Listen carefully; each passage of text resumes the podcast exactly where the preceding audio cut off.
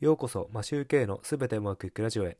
この番組は家事育児を頑張るワーパパのために昨日よりも少し成長して人生がすべてうまくいくというテーマでお送りしています。皆さんいかがお過ごしでしょうか？マシューケイです。今日はファイヤーの本質について考えてみたのでお話ししたいと思います。ファイヤーとは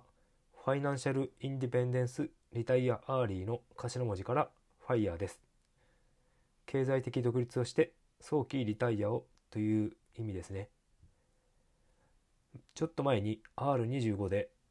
ファイヤーで幸せになれるかというインタビューを読みました。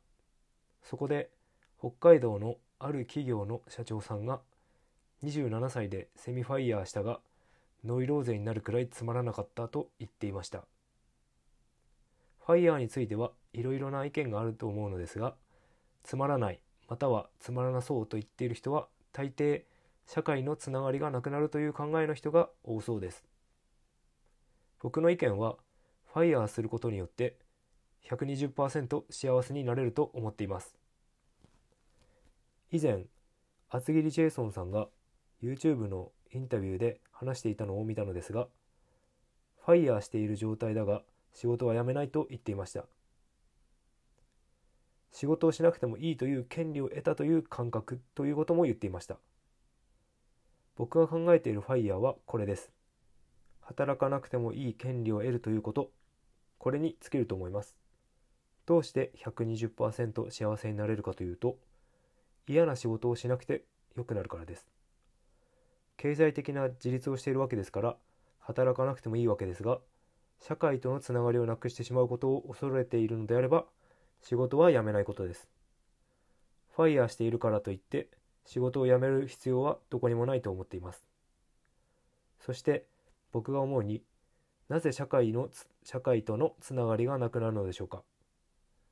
つながっていたければコミュニティを自分で作るなどをして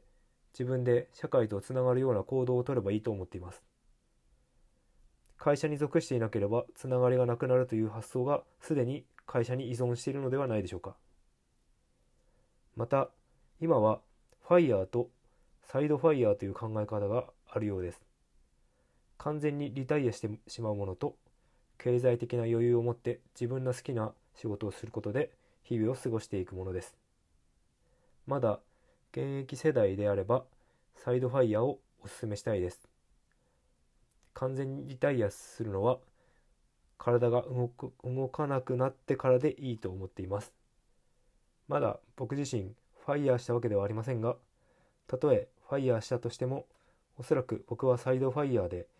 何かしら働いたり人の役に立つような支援活動のようなものをやっていると思います。皆さんはファイヤーをどのようにお考えですか？今日のお話はここで終わりたいと思います。いつも聞いていただきありがとうございます。それでは今日もすべてうまくいく一日を